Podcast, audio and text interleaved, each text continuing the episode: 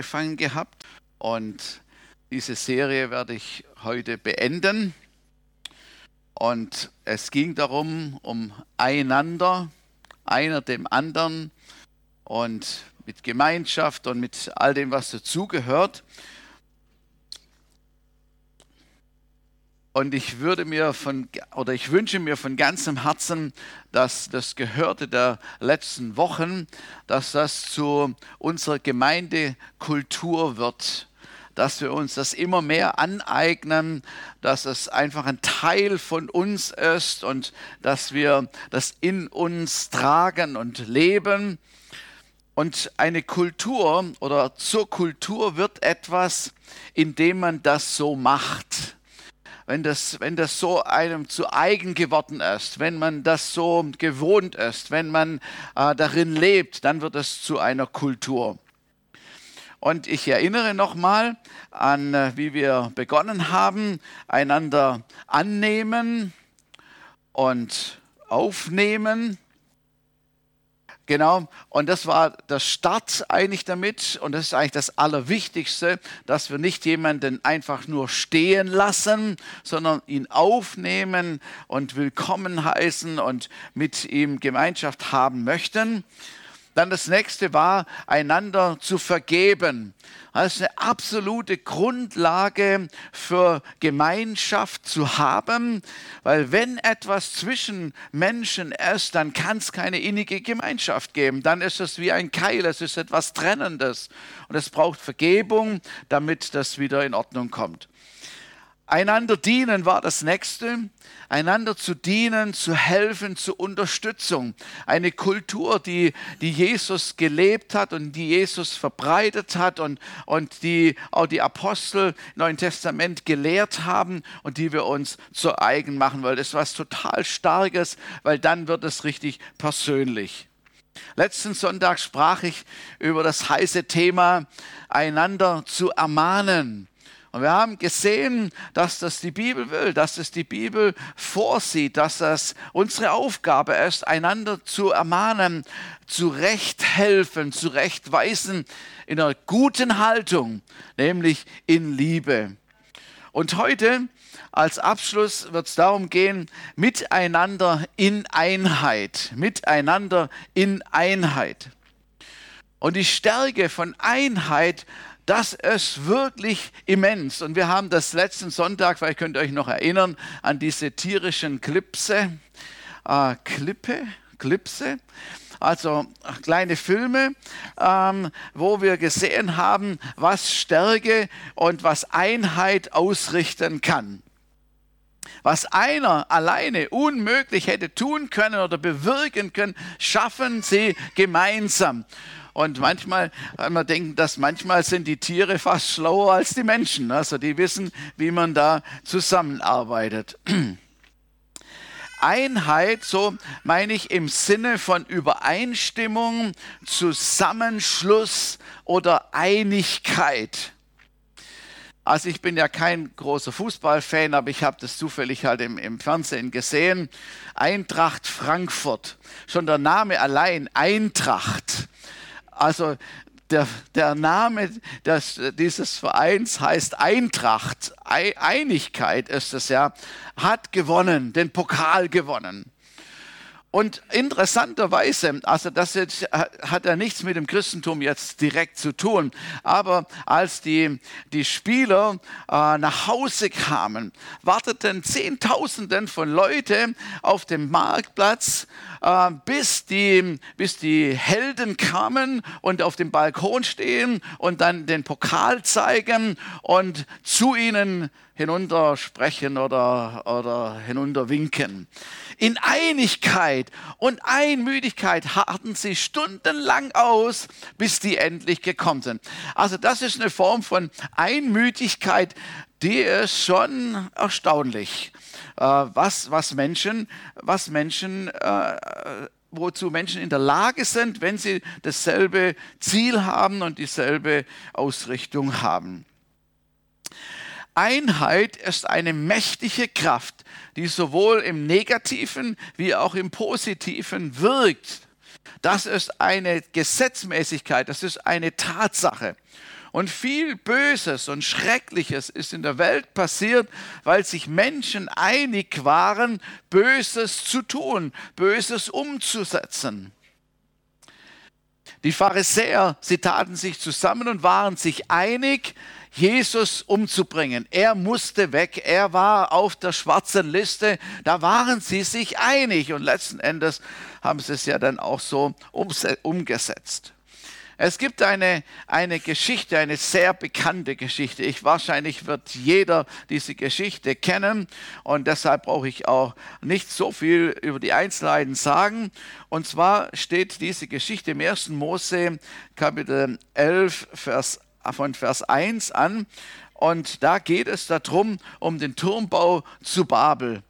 Und ähm, da war ja die Flut vorher, äh, die Menschheit ist ganz neu entstanden und hat sich gerade so wieder so erholt sozusagen. Und dann waren sich schon die Menschen einig, von Gott wegzugehen, ihm nicht mehr so dienen zu wollen. Also 1. Mose Kapitel 11. Und die ganze Erde hatte ein und dieselbe Sprache und ein und dieselben Worte. Und es geschah, als sie zum Osten aufbrachen, da fanden sie eine Ebene in dem, im Land China und ließen sich dort nieder. Und sie sagten einer zum anderen, auf, lasst uns Ziegel streichen und hart brennen. Und die Ziegel dienten, diente ihnen als Stein und der Asphalt diente ihnen als Mörtel. Und sie sprachen, auf, wir wollen uns eine Stadt und einen Turm bauen und seine Spitze bis in den Himmel. So wollen wir uns einen Namen machen, damit wir uns nicht über die ganze Fläche der Erde zerstreuen. Und der Herr fuhr herab, um die Stadt und den Turm anzusehen, die die Menschenkinder bauten.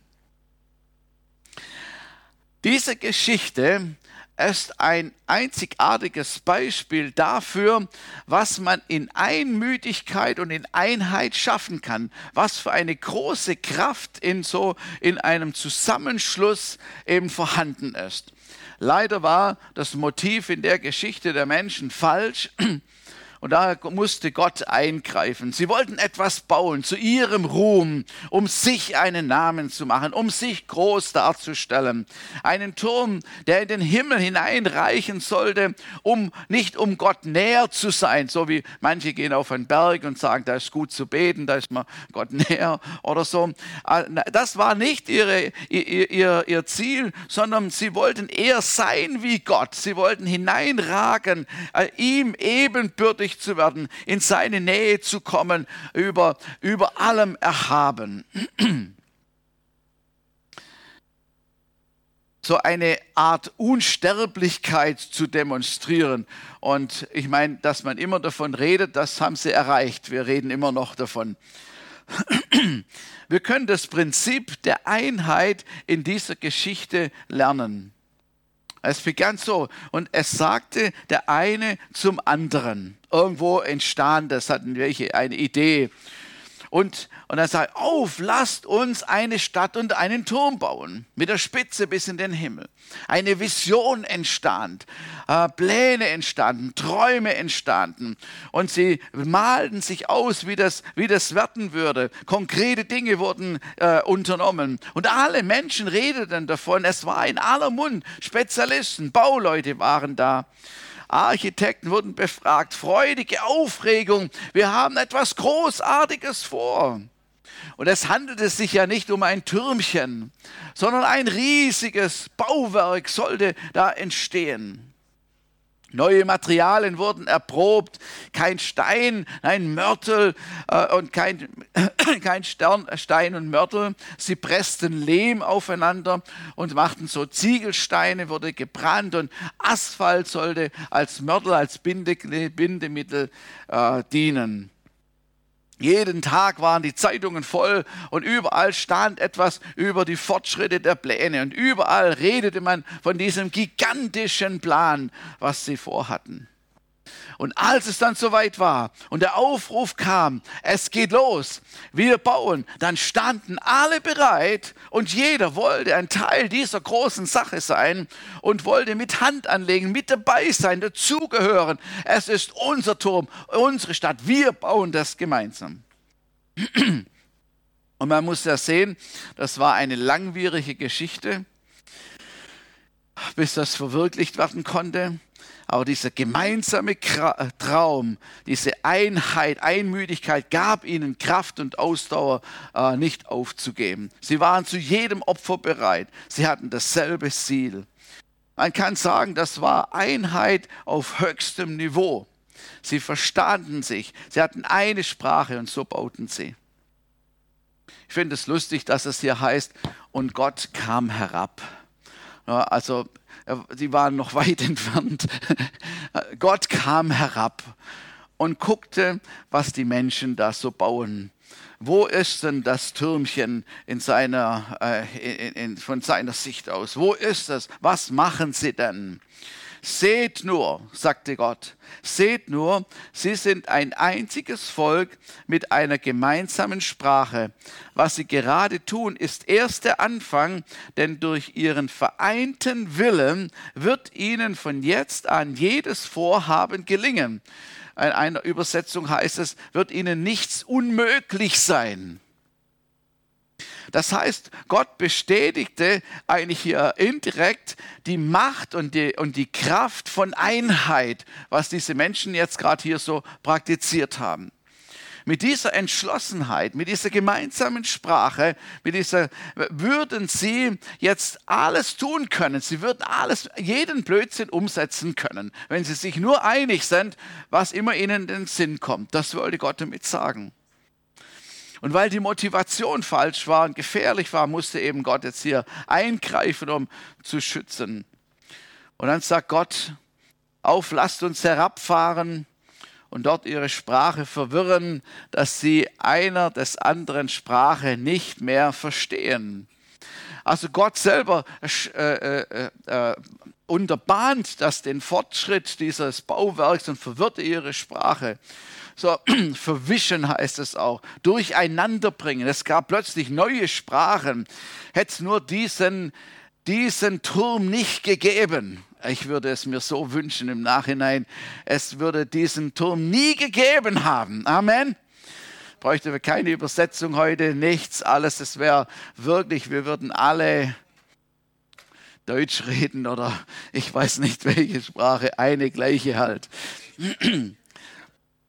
Sie hörten sich reden, aber sie verstanden sich nicht mehr. Das muss voll die komische Situation gewesen sein. Gib mir mal die Steine her. So, und der andere antwortet in Russisch irgendetwas. Sag mal, kann der sich nicht normal ausdrücken? Was soll der Blödsinn? Wir haben uns doch immer verstanden. Was, was ist auf einmal in dich gefahren? Ein Riesen Durcheinander. Also muss es gewesen sein, wenn das so jeden Tag so vor sich fortgeht, dann laufen die Leute davon, weil sie, sie, sie kommen nicht mehr weiter und nichts geht mehr. Und jeder dachte, der andere wäre der Blöde, der irgendwie hier es nicht blickt oder irgendwie verrückte Dinge macht. Wenn wir Einheit oder das Prinzip von Einheit verstehen, dann setzen wir alles daran, sie zu bekommen und sie zu bewahren. Und das ist in vielen, vielen Bereichen so. Ich werde einige Dinge ansprechen. Noch ein positives Beispiel aus dem Alten Testament. Und zwar ist es die Mauer, die unter Nehemia gebaut worden ist. Nehemia, äh, Kapitel 30 steht es von 17 an. Und hier war Gott der Auftraggeber, der Initiator. Und Nehemia bekommt den Auftrag und er kommuniziert den Auftrag und er lebt in dieser Vision, in diesem Auftrag von Gott. Vers 17. Und nun sagte ich zu ihnen, zu den Menschen, die da noch äh, hier in der Stadt lebten, ihr seht das Unglück, in dem wir sind, dass Jerusalem verödet daliegt und seine Tore mit Feuer verbrannt sind kommt und lasst uns die Mauer Jerusalems wieder aufbauen, damit wir nicht länger geschmäht werden können. Also es war schon ein bisschen ein Prozess. Hier steht so ganz eng aneinander, Vers 8, äh, 18. Da sagten sie, wir wollen uns aufmachen und bauen. Sie machten sich eins mit Nehemia und sie machten sich eins mit der Vision, mit dem Auftrag, den Nehemia bekommen hat, mit dem Auftrag Gottes. Und sie ermutigten sich gegenseitig und sie hielten an dieser Vision fest und sie bauten unter schwierigsten Umständen diese Mauer wieder auf. Wir müssen das mal lesen. Es waren wirklich heftige Dinge, die da passiert sind, aber sie hielten durch. Sie waren zusammen, eine Einheit, bis die Mauer äh, fertig war und die, die Türen, äh, die Tore eingehängt waren waren, waren sie, waren sie dabei, dieses Werk zu vollenden. Nehemia, niemals hätte er irgendetwas machen können, alleine oder mit ein paar, paar wenigen Leuten. Nein, er brauchte viele. Es brauchte diese Einheit der Menschen, diese selbe Ausrichtung, um etwas so fertig zu bringen, was dann eben so auch geschehen ist. Es ist so stark, was man gemeinsam schaffen kann. Und ganz praktisch, äh, letzte Woche, es ist, kennst du die nächste Folie? Ja. Und zwar, also ein, ein, ein, einer von vielen Möbeltransporten. Und ihr seht da, wenn, wenn, also das waren jetzt ja nur vier, vier Leute, ähm, aber wenn die sich nicht einig sind, was sie machen mit diesem Sofa, wohin sie den tun und wie sie das machen, dann wird es nichts. Sechs Stockwerke hoch.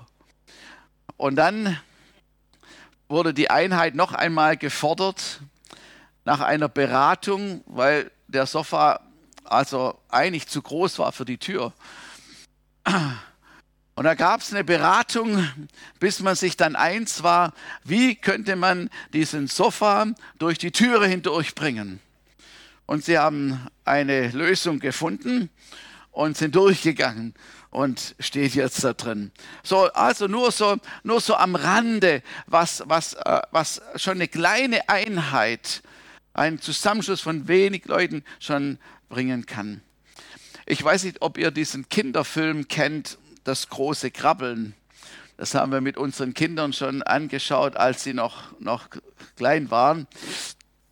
Also jedenfalls, da sind die Ameisen, die Ameisen, die so winzig sind und nichts ausrichten können. Die mussten immer den Grashüpfern dienen. Und bis die eines Tages draufgekommen sind, dass sie ja viel, viel stärker sind, weil sie viel mehr sind. Und wenn sie ihre Kraft bündeln, die, Heu, äh, die diese Grashüpfer äh, sie überwinden können. Und das haben sie dann zum Schluss gemacht. Und, ähm, und die konnten dann tatsächlich die Grashüpfer in die Flucht schlagen. Da habe ich gedacht, das ist genau das Bild genau das Bild. Also Zusammenschluss und plötzlich kann man etwas gemeinsam schaffen oder überwinden und den Sieg äh, davontragen. Einheit entsteht, also unter anderem entsteht durch eine gemeinsame Vision oder einen gemeinsamen Auftrag. Christen Christen haben von Gott einen gemeinsamen Auftrag bekommen. Der steht ja schon in der Bibel. Und wir als Gemeinde haben auch einen, äh, eine, eine Vision, eine, einen Auftrag. Also der ist nicht irgendwie außergewöhnlich, sondern er trifft eigentlich, trifft es auf jede, auf jede Christen zu und auf jede Gemeinde im Grunde zu. Aber ich will das einfach noch mal so sagen. Wir sind nämlich gerade dabei, äh, in unserem Strategenteam äh, der Vision, die groß beschrieben ist auf unserer Homepage zu sehen ist, mit wenigen Worten zu formulieren, mit ein paar Schlagworten zu sagen, worum es geht. Und das eine ist auf jeden Fall klar. Jesus, er steht im Mittelpunkt. Es geht um Jesus. Amen. Könnt, könnt, da können wir mit übereinstimmen, oder? Es geht nicht um irgendjemand oder irgendwas anderes, sondern es geht um Jesus Christus. Er ist das Haupt. Halleluja.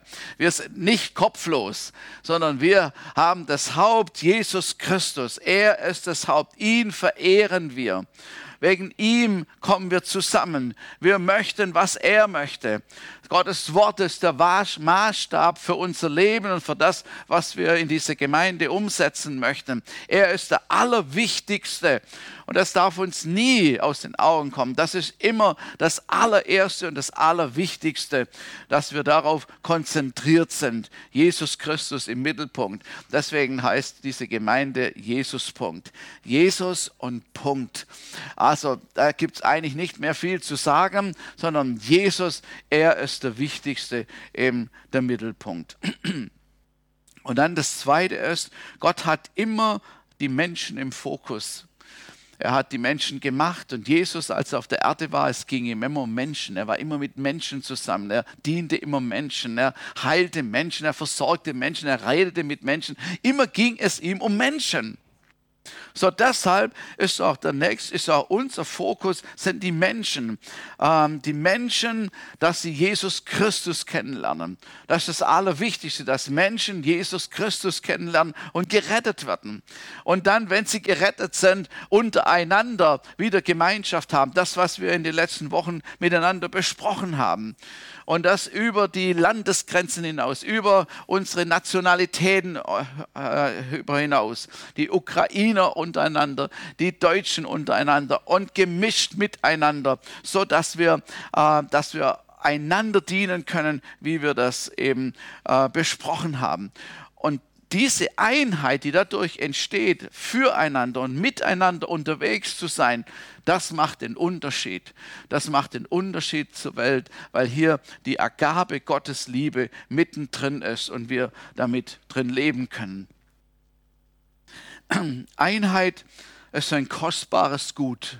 Es war total wichtig, es Einheit, wichtig für jedes Team, auch innerhalb einer Gemeinde, in jedes Team, wo zusammenarbeitet, ist es wichtig. Und manchmal muss man um Einheit ringen, das stimmt. Manchmal gibt es verschiedene Aspekte. Man, man, man erwägt Sachen, man fragt, hinterfragt Sachen und man ringt darum. Hindernisse müssen manchmal ausgeräumt werden, damit man übereinstimmen kann und dass man gemeinsam und mit Jesus übereinstimmen kann. Paulus, er spricht im Epheser 4, Vers 3 über eine Einheit, das, das ist etwa eine ganz besondere Einheit. Das, ist, äh, das kann kein Mensch ohne Jesus erleben. Das geht da nicht. Befleißigt euch, die Einheit des Geistes zu bewahren durch das Band des Friedens. So Einheit des Geistes, Einheit des Heiligen Geistes ist etwas ganz Besonderes, etwas Starkes, etwas Übernatürliches. Das ist mehr als wie, wenn man jetzt jemand dasselbe Hobby hat und sagt, okay, wir fahren gemeinsam Kanu und das ist toll. Und das ist auch toll. Aber das, äh, die Einheit im Heiligen Geist ist mehr als das. Und zwar ist dann der Heilige Geist das Zentrum. Er wohnt ja in uns. In jedem Christen wohnt der Heilige Geist. Und jetzt kann man, wenn die Einheit des Geistes ist, in unserem Geist, in unserem Herzen übereinstimmen mit dem anderen. Selbst wenn man auf natürliche Weise vielleicht manche Dinge anders sehen oder machen würde. Aber spürt man eine Übereinstimmung im Geist. Und das ist etwas total Starkes, so das innere Zeugnis gemeinsam zu haben. Das geht über unsere eigenen Vorlieben hinaus oder, oder Dinge, die wir nicht so mögen. Der Heilige Geist in unserem Herzen. Wir sagen manchmal, da haben sich Herzen verbunden miteinander. Das können ganz unterschiedliche Charakteren gewesen sein, aber ihre Herzen haben sich verbunden. Und Paulus sagt, dass es wichtig ist, diese zu erlangen und sie zu bewahren. Und wenn man etwas bewahren soll, dann wissen wir, dass, wenn das so aufgeführt ist, dass die in Gefahr ist, dass jemand oder etwas versuchen will, diese Einheit zu zerstören oder zu eliminieren, damit sie nicht mehr vorhanden ist. Man kann sie verlieren. Und der Feind, der setzt alles dran, äh, damit diese Einheit zerstört wird. So, das kennen wir schon. Und er will unsere Sprachen verwirren. Also jetzt nicht unsere Deutsch oder äh, Russisch oder sonstige Sprachen, aber er will unsere Sprachen ver verwischen, ver verwirren, dass wir uns nicht mehr verstehen. Das ist passiert ja. Ne? Dann spricht man eigentlich dieselbe Sprache eigentlich und trotzdem versteht man sich nicht. Es, irgendwie geht es nicht. Verwirrung und Spaltung und Trennung hervorzurufen, das ist das große Ziel vom Teufel, vom Feind, weil er genau weiß, weil er genauso das, das, das Prinzip der Einheit kennt und die Stärke der Einheit kennt, will er sie zerstören. Einheit im Geist ist etwas Wunderbares, etwas Übernatürliches. Wir haben Leute zu Hause zu Besuch gehabt, ähm, die, noch, die wir noch nicht so gut kannten. Und wir haben gesprochen, uns ausgetauscht und so weiter. Und dann, und dann beten wir zusammen. Wir beten zusammen und wir preisen den Herrn gemeinsam. Und plötzlich merkst du, das ist derselbe Geist. Wir fließen im selben Geist. Wir, wir, wir fließen mit dem Geist. Und wir haben das vorher noch nie gemacht. Noch nie. Aber das erste Mal, das jetzt in dem Moment ist es genau passiert. Wir sind eins im Geist. Halleluja. Als Timo mit seinem, mit seinem Sohn bei dem Welcome-Abend ähm, zusammen gesungen hat und Lobpreis gemacht hat, und wir haben das, also wir kannten uns ja nicht und noch nicht so gut. Aber als er gesungen hat und angefangen hat, Lobpreis zu machen, dann habe ich gemerkt, das ist derselbe Geist. Halleluja. Wir können fließen im Geist. Auch wenn er eine andere Sprache singt und eine andere Sprache hat. Aber wir fließen im Geist, ist derselbe Geist, wo uns verbindet. Halleluja. Das ist was Großartiges, was total Starkes, was man hier erleben kann. Die Einheit in der Ehe ist total wichtig. Eine enge Verbundenheit, diesen, diesen Verbund, diesen Bund ist man ja eingegangen miteinander. Und da gibt es unterschiedliche Gewohnheiten, Vorlieben oder Abneigungen. Und, äh, und der eine ist dominanter als der andere. Und da braucht es trotzdem einen, einen Konsens, eine Übereinstimmung, eine, eine Einheit, um etwas gemeinsam zu tun oder eine Entscheidung zu treffen. Das ist total wichtig. Und wir, also Leute wie ich, die Dominanten, die müssen aufpassen, dass sie ihren Partner nicht einfach überfahren und sagen, so machen wir es. So geht's jetzt. Ich habe beschlossen. Oder? Gell, wir haben doch beschlossen. Ähm, sondern dass wir gemeinsam, gemeinsam drum ringen, wenn es nicht von vornherein klar ist, gemeinsam drum ringen, reden, beten, herausfinden, was sagt der Heilige Geist, Herr, was ist dein Wille, dass wir das gemeinsam tun können. Ich wollte niemals, niemals etwas machen, äh, wo meine Frau sagt, da kann ich nicht mit. Das, da, nein, da kann ich nicht übereinstimmen. Das wäre fürchterlich. Ich muss einen Austausch haben mit meiner Frau. Wir müssen zusammen beten können, es zusammen tragen können, gemeinsam unterwegs sein. Und da muss man eins im Geist sein. Also wir haben viele solche Prozesse durch. Eins äh, will ich mal kurz noch äh, erzählen.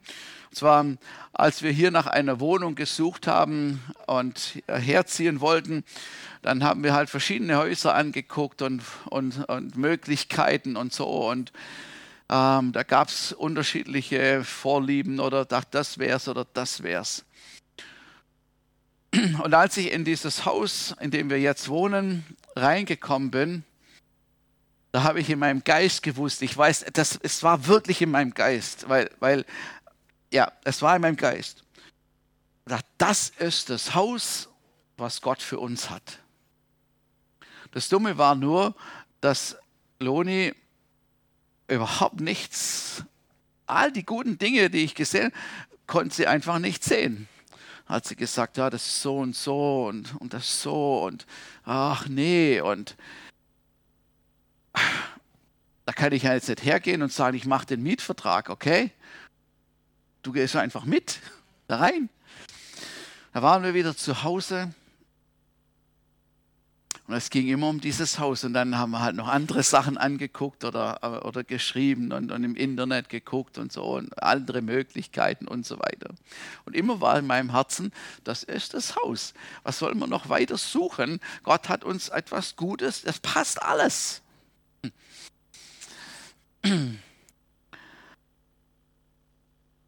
Gott sei Dank ähm, also hat der Herr sich dann selber darum gekümmert, weil ich, war, ich konnte das sie nicht davon überzeugen, äh, bis der Herr selber zu ihrem Herzen geredet hat und ihr gesagt hat, ich weiß nicht mehr der Wortlaut, jedenfalls, dass sie das jetzt so, äh, dass das richtig ist.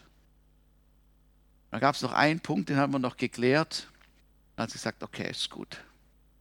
Halleluja. Wir haben es nie bereut, da reingegangen zu sein. Wir haben es nie bereut. Also ich will nur sagen, ich will nur sagen, der Heilige Geist weiß, worum es geht. Ja? So, und wenn jetzt jeder den Heiligen Geist hat und jeder darauf hören würde, müsste man zum selben Ergebnis kommen. Amen. Wenn man zu unterschiedlichem Ergebnis kommt, stimmt irgendwas in der Leitung nicht. Da muss irgendwo geguckt werden, wo hier das Defekt ist, damit man zum selben Ergebnis kommt und man kann zum selben Ergebnis kommen. Ich möchte alle Ehepaare sehr, sehr ermutigen. Macht nichts, setzt nicht irgendetwas durch, was euch in den Kopf kommt, wo ihr denkt, das ist richtig, ohne dass euer Partner ein Amen dazu hat. Weil wenn ihr es gemeinsam, dann seid ihr stark. Dann seid ihr stark und dann kriegt ihr auch Sachen, die schwierig sind, gut auf die Reihe und könnt vieles gut bewältigen. Halleluja. Als hätte ich da noch wegen Gebet. Gebet ist auch so etwas. Und die Bibel sagt, wo zwei und drei eins werden, um was sie bitten, da wird es der Herr geben. Interessant, zwei und drei. Zwei. Also einer allein und dann noch einer dazu. Die zwei brauchen schon eine Übereinstimmung. Das muss man schon extra erwähnen eins werden, worum sie bitten. Der eine, der kann beten, Herr, mach doch die Person gesund. Der andere sagt, hilf einfach, dass die Operation gelingt. Der andere sagt, mach, dass es äh, getröstet ist. Und der andere wieder was anderes. Dass der Herr im Himmel sagt, jetzt werdet euch mal eins. Was soll ich denn machen jetzt? Heilen oder trösten? Oder beides? Oder sagt, werdet euch eins. Ich finde das eine ganz wichtige Geschichte, kann ich länger darauf eingehen. Aber eins zu werden ist auch, wenn eine gemeinsame Not zum Beispiel da ist. Kann das, das, die Folie mit dem Gebet haben? ähm, Im Apostelgeschichte 4, 24, da heißt es, sie aber, also die Gemeinde, als sie es hörten, Sie hörten nämlich von den Aposteln, dass Verfolgung angesagt war und dass man ihnen verboten hatte, den Namen Jesus auszusprechen und zu predigen und sie sollten alles einstellen und, und runterfahren. Gemeinde würde es nicht mehr geben. Als sie das hörten, erhoben sie einmütig ihre Stimme zu Gott und sprachen. Und dann haben sie ihr Gebet gesprochen. Also für sie war klar, als sie diese Botschaft hörten, die Tatsache, was, was die Apostel berichtet haben, war für sie klar, wir beten. Sie erhoben einmütig, da gab es gar nicht keine Diskussion. Sie wollten, dass das Evangelium weitergeht, dass sie mutig und kräftig sind, das Evangelium zu predigen, dass Zeichen und Wunder geschehen. Das haben sie gebetet, einmütig zusammen. Ihr Herz war vollkommen dabei. Schau mal, die haben da nicht nebenher im Handy geguckt, was gerade neue WhatsApps reingekommen ist oder ob vielleicht irgendwie eine E-Mail gekommen ist oder was hat irgendwie geblinkt. Nee, sie waren volle Kanne darauf konzentriert, auf dieses Gebet gemeinsam. Ich habe dieses, diese Art von Gebet in Afrika erlebt. Das war für mich als, als Deutscher äh, wirklich, das war wirklich eine Offenbarung. Ich kann natürlich in kein Herz hineinschauen, aber wenn, als die gesagt haben, wir beten, ja, da hieß es nicht, wir werden stille zum Gebet und wir neigen unsere Häupter und werden stille zum Gebet. Oh nein, da wurde das Anliegen gesagt Und dann erhoben alle ihre Stimmen. Alle! Ich habe es gesehen, Leute, Afrikaner, die lagen auf ihren Knien. Da war eine, eine Wasserlache äh, äh, auf dem Boden, weil sie geweint haben, geheult haben, so intensiv und innig haben sie gemeinsam gebetet für, für irgendein Anliegen, das da bekannt gegeben worden ist. Und ich stand als Deutscher daneben und habe gedacht, das habe ich noch nicht so, so wirklich gesehen. Und ich glaube, wir können etwas lernen davon, auch etwas lernen davon, was die Bibel uns hier sagt, einmütig mit einer Stimme, übereinstimmend zu beten und den Herrn anzurufen in einer Sache. Und ich glaube, dass Gott das segnet, dass Gott das sieht, dass Gott es sieht, unsere Herzen sieht. Wir wollen das, wir wollen es, wir sind uns einig darin. Halleluja. Und schaut, manchmal ist es ja wirklich schwierig zu wissen, wie wir beten sollen. Also wenn ich nur an Ukraine denke, wie sollen wir beten? Da gibt es tausend Ideen und tausend Möglichkeiten und tausend, was der Herr hier machen könnte und so machen könnte. Es ist wirklich schwierig. Es ist wirklich schwierig. Aber stellt euch vor, die Gläubigen würden ihre Stimme erheben und alle im Geist in neuen Sprachen beten, wie der Geist gibt, auszusprechen, wie es die Bibel sagt. Er, er mit unaussprechlichem Seufzen. Alle haben das Anliegen auf dem, äh, auf dem Schirm und möchten, dass der Krieg zu Ende geht. Amen. Aber wie soll er zu Ende gehen? Wie, wie soll das passieren? Wer macht diesen Schritt? Wie kommt es zustande? Was muss man denn tun? Und wir wissen es nicht. Aber zusammen beten und die Stimme erheben, im Geist zu beten und sagen, oh mein Gott, tritt du in den Weg, halte du das auf oder wie auch immer. Und der Geist Gottes schafft uns die Einheit und Gott schaut herunter und sagt, hey, die sind sich einig, sie beten, sie beten. Ich glaube, hier ist ein ganz starkes Geheimnis drin, wo wir oftmals zu abgelenkt sind und wo wir uns nicht zusammentun können aus irgendwelchen Gründen oder uns andere Dinge in den Kopf kommen. Hier ist etwas, erhoben sie einmütig ihre Stimme zu Gott und sprachen, Herr, gib Zeichen und Wunder. Das Evangelium soll laufen. Genau das Gegenteil wie das, was ihnen befohlen worden ist. Wie war die Antwort? Da bewegte sich die Städte. Da bewegte sich die, die Städte und sie wurden erfüllt mit dem Heiligen Geist. Das waren alles Pfingstler, verstehst du? Die waren schon erfüllt mit dem Heiligen Geist.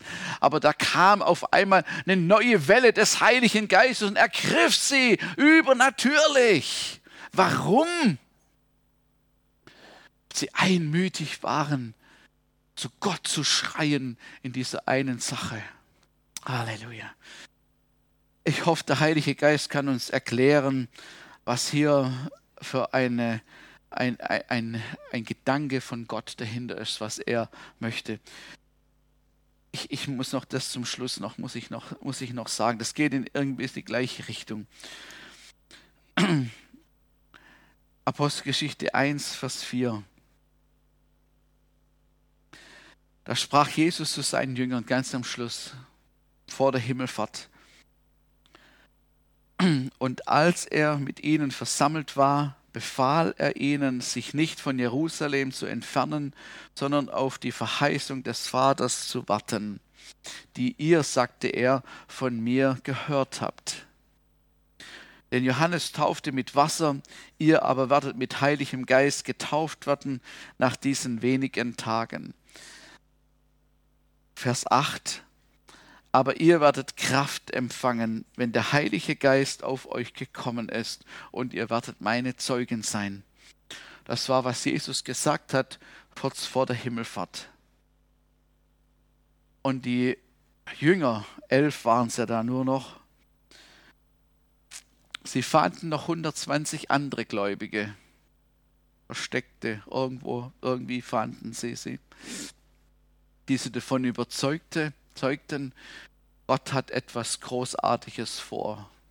Gott hat etwas geplant, Jesus hat es verheißen und wir sollen nach Jerusalem, wir sollen in Jerusalem warten und es wird etwas Gewaltiges wird passieren. Und dann waren sie zusammen zehn Tage lang und das heißt es wieder, sie alle beteten anhaltend und einmütig miteinander. Ich glaube nicht, dass sie zehn Tage Tag und Nacht durchgebetet haben. Die haben ja auch noch den Aposteln noch gewählt und haben bestimmt manche Sachen auch zu besprechen gehabt, was sie in der Vergangenheit erlebt hatten. Aber dann waren sie einmütig im Gebet zusammen und erwarteten, dass Gott sich irgendwie erweisen würde. Wie wussten sie nicht? Aber gleichdenkend, gleichfühlend, miteinander ausgerichtet, gemeinsam auf diese, auf diese Verheißung, die Jesus gesagt hat, auf diese verheißene Kraft, Dynamis zu empfangen, mehr von Gott zu bekommen. Darum waren sie zusammen und so waren sie in Einmütigkeit zusammen. Würde das irgendjemand von uns machen? Zehn Tage? Ich weiß nicht, was passieren würde, wenn, wenn irgendwie der Herr offenbaren würde, ein Tag. Ein Tag zusammen, einmütig im Gebet und ihr werdet Gewaltiges von Gott äh, bekommen ja, da muss ich ja Urlaub nehmen oder da kann ich ja gar nicht und das passt gar nicht rein. Was machen wir mit den Kindern und, und überhaupt und in welchem Raum und wann, wann sollen wir uns denn treffen? Morgens, mittags, abends oder sollen wir auch noch nachts? Oder wie soll es denn gehen? Wer macht die Musik? Und was für Fragen würden auf einmal bei uns aufkommen, äh, wie, wie wir das gestalten würden? Ich, ich, äh, für mich selber geht genauso an mich. Wie würden wir das machen? Ich habe mich gefragt, wann haben wir das zuletzt gemacht, so etwas? Ja, da fällt einem natürlich ein, irgendwas mal früher. Und wir sind auf Konferenzen gegangen und da hat bestimmte Sachen oder auf die Zeltstadt oder wo immer man irgendwie, um, um das zu empfangen. Und das ist gut, das ist gut. Ich weiß noch, als wir junge, junge Leute waren, Teenager, also vielleicht so knapp an die 20, hatten wir eine, eine, eine Jugendfreizeit. Und da war halt ganz normal Programm, eben Gottesdienste und so weiter. Und ein paar Leute haben sich zusammengetan, haben gesagt, wir wollen nach der Veranstaltung, wir wollen zusammenkommen und beten und gucken, ob der Heilige Geist nicht richtig über uns kommt. Und dann, und dann sind wir in einen anderen Raum gegangen. Und tatsächlich, es kamen immer noch Jugendliche dazu. Und wir wussten nicht, wie man das macht. Jetzt, wie, keine Ahnung, es steht ja nirgends, wie man das machen soll. Aber wir haben gebetet, wir lagen auf unseren Knien und haben zu Gott gerufen. Das war irgendwie so cool, weil der Geist Gottes kam und die jungen Leute wurden erfüllt mit Heiligem Geist, haben mit neuen Sprachen gesprochen. Und es war so stark. Es war so stark. Das konnte uns nicht jemand wegnehmen. So dachten ja, das, das, was war das? Nein, das, wir haben das erlebt. Gott ist da. Und das später natürlich in, immer wieder erlebt. Und ihr Lieben, ich glaube, dass das auch heute noch relevant ist dass wir uns ausrichten auf das, was der Herr machen will. Bald ist Pfingsten, übernächste Woche ist Pfingstsonntag. Nicht weil Pfingsten ist, aber von Gott etwas zu erwarten. Und Gott hat mehr. Und diese Leute hatten den Auftrag, bleibt zusammen, bis das Meer kommt. Nicht das Meer, sondern das Meer von ihm kommt bis ihr angetan werdet mit der Kraft. Und ich glaube, die waren überzeugt, wir bleiben hier so lange, bis es kommt, was immer es kommt. Und ich muss ehrlich bekennen, dass ich bin da ein bisschen ungeduldiger Mensch. Herr, komm aber schnell. Jetzt. Wir haben noch eine Minute.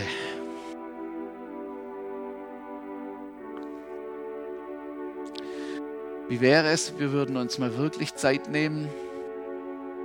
Es ist so etwas geplant. Einfach Zeit nehmen und zu sagen, wir kommen zusammen. Wir preisen den Herrn und wir sind offen für das, was er tun will. Wir wollen uns füllen lassen von ihm, von seinem Heiligen Geist hineinsprechen lassen, uns wohltun oder zurechtweisen oder was immer er tun will. Und der Herr wird seinen Himmel aufmachen und uns begegnen und uns wohltun. Was wäre das für eine großartige Sache? Das würde wieder stattfinden und plötzlich wären doppelt so viele Leute da. Warum? Halleluja. Ich glaube, wir müssen einfach da dranbleiben an dem, was der Herr für uns möchte und was er für uns hat. Und er hat mehr, mehr über Bitten und Verstehen, mehr als wir uns nur erdenken können. Die biblischen Beispiele sind für mich so, so stark, so stark. Schaut mal, wir überlegen uns manchmal, es ist nicht so, überlegen uns manchmal, ob wir das Lied, was jetzt da gesungen wird, auch tatsächlich mitsingen. Ist das mein Favorite Song? Der, den ich mir schon die ganze Nacht irgendwie schon, und den singen wir jetzt, ja, da habe ich mich so drauf gefreut. Oder, oder sagen wir, das ist gar nicht mein Ding und so, das setze ich jetzt einfach mal aus und denke an was anderes.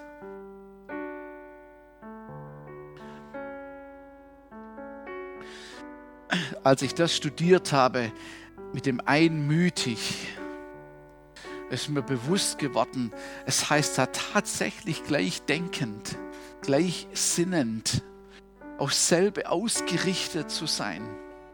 So, das heißt, wenn wir Jesus anbeten und das einmütig tun, dann sind wir auf ihn ausgerichtet. Und das Lied oder die Musik ist ja ein Hilfsmittel dazu, um, um, um wie soll ich sagen, das zu unterstützen. Können es auch ohne machen, es einfach nur sagen. Einmütigkeit. Ich glaube, dass der Herr uns etwas lehren will, dass wir Einmütigkeit wirklich verstehen und umsetzen. Es ist schwierig in unserer individuellen Welt heute, frei denkender Welt, wo man äh, das groß schreibt und so und das Individuum alles berechtigt. Aber wenn die Individuen sich zusammentun und sich ausrichten, fokussieren auf dasselbe, gibt es eine unheimliche, große, starke Kraft, wo der Herr gar nicht widerstehen kann. Er hat seinen Segen hinein befohlen, wo Einheit ist. Halleluja. Können wir gemeinsam aufstehen?